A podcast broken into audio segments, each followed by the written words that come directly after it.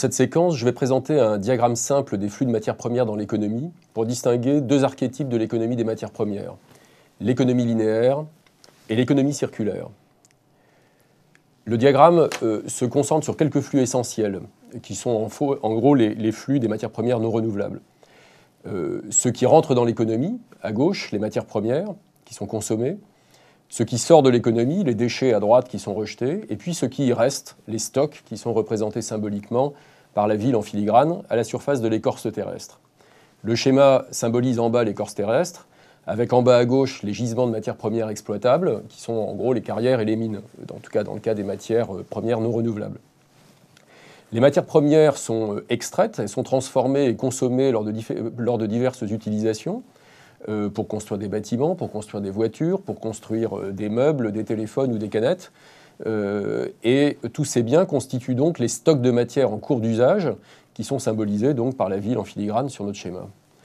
Quand nous consommons de nouvelles matières premières, la flèche bleue qui arrive de la gauche, elles viennent s'ajouter au stock, et c'est la flèche blanche marquée d'un plus qui descend vers la ville. Mais dans le même temps, nous nous débarrassons également d'autres biens où nous détruisons euh, de vieux bâtiments, par exemple. Et ce faisant, nous diminuons les stocks en cours d'usage, et ça, c'est la flèche blanche vers le haut qui remonte de la ville. La différence entre les deux flèches blanches, c'est l'addition nette au stock, c'est-à-dire le solde entre ce qu'on ajoute euh, à, nos, biens en cours d'usage et ce qu'on jette. L'équilibre des entrées et des sorties dans l'économie, ça implique que les quantités de matières premières qui sont consommées, la flèche bleue à gauche, euh, sont forcément égales à la somme des quantités rejetées, les déchets à droite, et de l'addition nette au stock, la flèche bleue euh, vers le bas.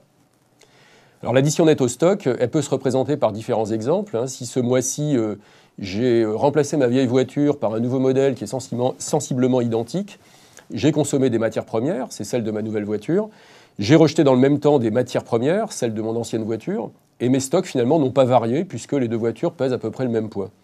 Donc mon addition nette au stock est nulle et mes déchets sont égaux à mes consommations. En revanche, si par exemple, au lieu de, jeter ma vieille, enfin de me débarrasser de ma vieille voiture, j'avais acheté la nouvelle voiture mais conservé l'ancienne, eh bien dans ce cas-là, mes consommations de matière seraient les mêmes, celles de la nouvelle voiture, mais je n'aurais pas rejeté de déchets, et donc mon addition au stock serait égale à mes consommations, c'est-à-dire le poids de ma nouvelle voiture.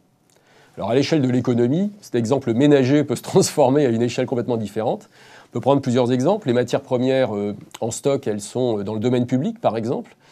Euh, on, observe ça par un satellite d'observation qui, chaque année, mesure l'évolution de l'artificialisation des sols.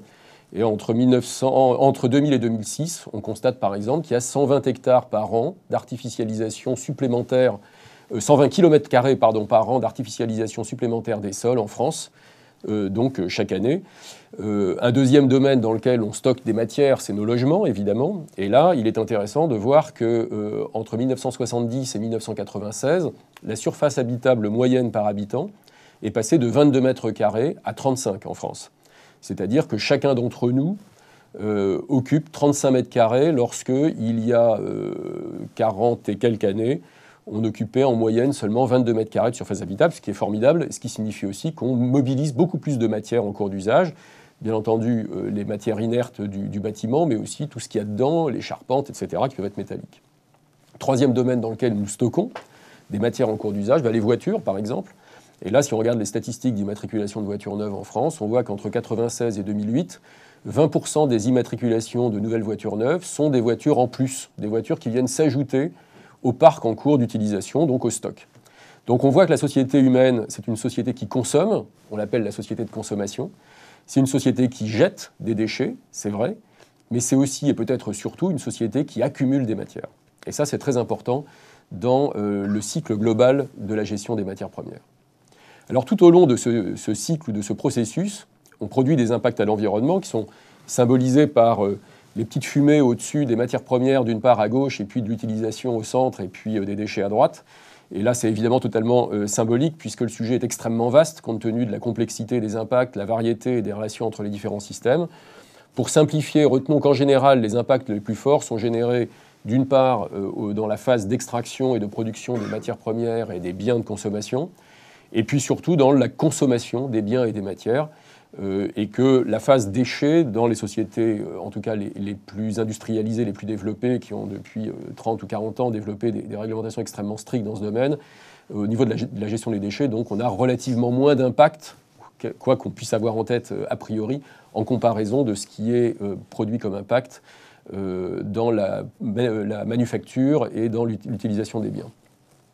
Alors sur, cette, sur, ce diagramme, on voit la représentation de l'économie linéaire. Euh, l'économie linéaire, c'est une économie dans laquelle tout ce qui est rejeté par l'économie est dispersé dans la nature euh, ou stocké dans des centres de stockage, ce qui est le, nom moderne des décharges. Euh, cette économie qui est, largement stigmatisée depuis les années 70, à juste titre évidemment, c'est en, même temps un modèle un peu théorique, à part quelques cas particuliers sur des matériaux extrêmement minoritaires. Euh, il n'existe en général pas dans cet état euh, aussi radical pour les principaux matériaux, parce que à toutes les époques, et même dans, les moments les plus, euh, exubérants de la société de consommation, on a toujours recyclé ou réemployé une partie des matériaux, parfois importante, dans le cas de l'acier par exemple. Donc voilà, du fer, du cuivre, de l'aluminium, du papier, on en a recyclé, on continue d'en recycler. Donc l'économie n'est jamais ou rarement totalement linéaire. Mais évidemment, c'est un modèle qui, par comparaison, nous permet d'en venir à l'économie circulaire. Alors l'économie circulaire, euh, bah, ça consiste en fait à, compléter le processus en recyclant la majeure partie des matériaux qui sont rejetés dans les déchets. Et donc au lieu, donc le déchet, c'est ce dont on se débarrasse, mais on n'est pas obligé de le disperser ou de le, perdre dans la nature ou de le stocker euh, ad aeternam dans des décharges. On peut aussi le recycler, c'est quand même un déchet qui va être recyclé. Et donc on va le recycler en le retransformant pour le réintroduire dans les phases de production de l'économie au début donc du diagramme, euh, à la place de la flèche qui venait initialement uniquement des stocks concentrés de matières premières. Et donc euh, on va donc dans, dans cette économie-là avoir une partie de matières premières, donc euh, la flèche des matières premières totales, qui est consommée en provenance d'un cycle qui vient du recyclage, qui vient des déchets, et puis une partie qui est complète, qui complète et qui vient toujours évidemment de l'extraction de matières premières, enfin dans le cas des matières non renouvelables en tout cas, qui est ce sur quoi finalement se concentre mon schéma, euh, et donc une partie qui continue de venir, comme dans l'économie linéaire, des matières premières.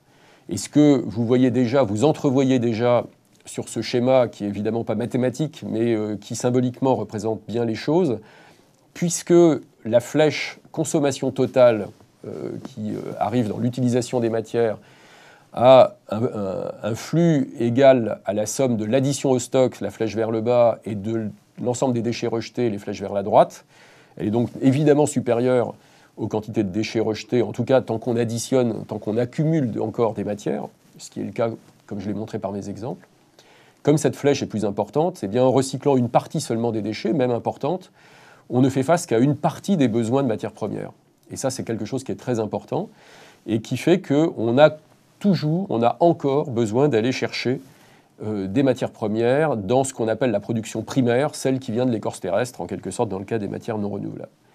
Et ce qui aggrave encore le phénomène, et qui est symbolisé par la, taille de la flèche primaire, en l'occurrence euh, dans, mon, diagramme, c'est qu'évidemment, si en plus le temps que, pendant lequel les matières ont été utilisées par l'économie, le temps pendant lequel la voiture qui a, consommé du, qui a utilisé du fer est restée en usage avant de devenir une épave, ou le, bâtiment qui a été construit dans les années 60 avant d'être détruit dans les années 2005 éventuellement pour remplacer ou rénover. la croissance de nos besoins, la croissance économique, entre-temps, a fait croître nos besoins. Et le temps du tour de cycle de l'économie circulaire, les nouveaux besoins ne sont pas les mêmes que ceux qui étaient là au moment où le diagramme euh, était euh, en application.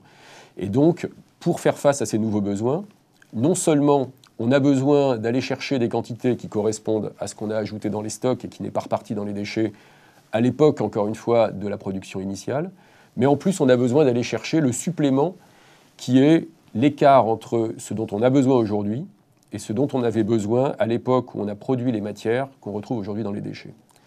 Et c'est ça, en fait, qui va déclencher en fait toute l'approche qui consiste à se demander dans quelle mesure le recyclage et à quel point le recyclage nous rend service ou suffit à nous rendre service pour réellement rendre l'économie circulaire lorsque on est dans une phase de croissance économique. Ah,